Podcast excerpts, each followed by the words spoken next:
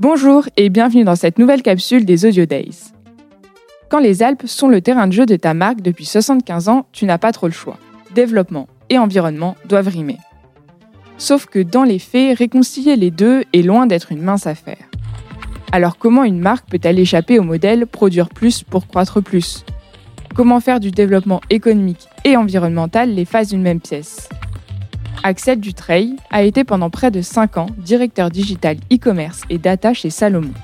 Et il a sa petite idée sur la question. Il nous explique tout dans cette capsule. Écoutons-le. Bonjour à toutes et à tous, je suis Axel Dutreil, directeur digital e-commerce et data chez Salomon. Je suis très heureux de partager avec vous un sujet qui me tient particulièrement à cœur, qui est celui de la création de valeur durable. Comme beaucoup d'autres parents, j'imagine, le sujet du réchauffement climatique me préoccupe tant dans ma vie pro que perso. À titre pro, je suis souvent tiraillé entre cet impératif de développer un business et trouver des solutions vertueuses pour limiter l'impact carbone de celui-ci. La question que cela soulève chez moi, responsable digital, est celle de la création de valeur. La croissance passe-t-elle forcément par produire plus pour croître plus? À cet égard, euh, la Terre nous dit que non, euh, concrètement, nous sommes 8 milliards sur Terre aujourd'hui, nous serons 11 milliards dans 80 ans. Plus on est de fous, plus on rit, me direz-vous. Oui, néanmoins, les ressources naturelles, elles, s'appauvrissent encore plus vite. 75% des terres sont dégradées, 90% en 2050. L'équivalent de la moitié de l'Union européenne est touché par la désertification chaque année. Grosso modo, nos petits-enfants vivront dans un bac à sable géant dans quelques décennies. Maintenant, les consommateurs, eux, nous disent également un grand non et les nouvelles générations le clament encore plus fort. Le secteur du prêt-à-porter est un bon exemple.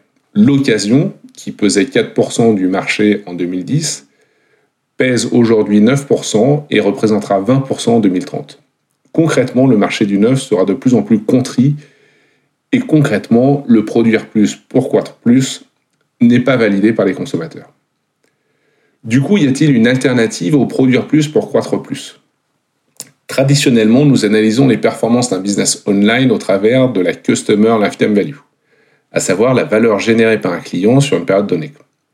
La mesure de cet indicateur pose néanmoins quelques soucis. En premier lieu, la réconciliation de données de transactions au travers de différents canaux d'achat. Le B2B, le B2C, dont le B2C retail et e-commerce. L'intérêt de cet indicateur est de pouvoir quasiment simuler un PNL rapporté au client de la définir entre autres un coût d'acquisition plafond et automatiser un maximum le parcours client tout en posant des garde-fous.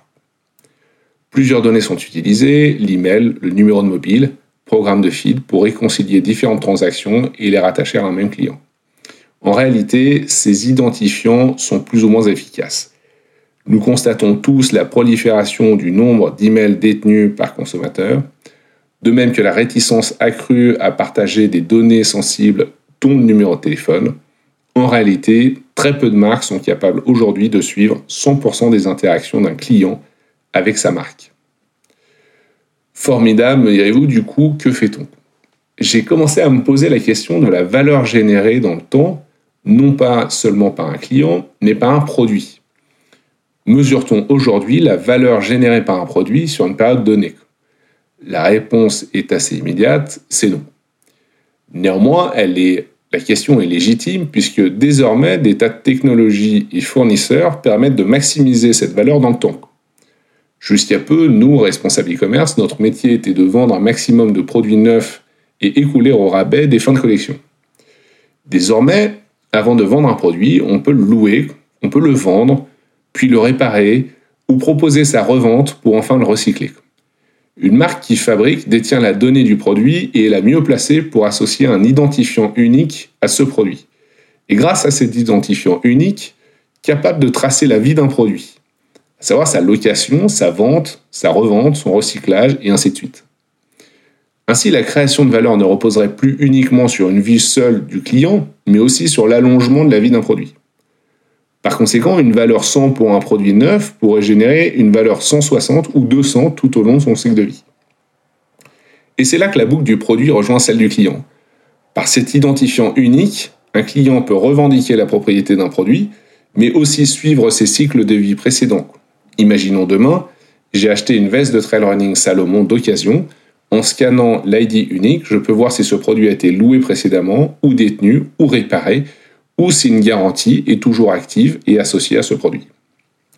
En traçant un produit, on tire également davantage de connaissances du client qui l'utilise. Cela remet aussi en perspective la fidélisation d'un client.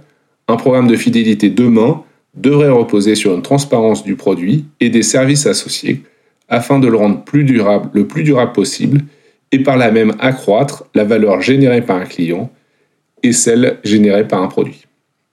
Si le sujet vous a interpellé ou parlé, je serai ravi d'échanger. Vous me trouverez très facilement sur LinkedIn. Je vous souhaite une année riche de croissance durable. À très bientôt. Oh,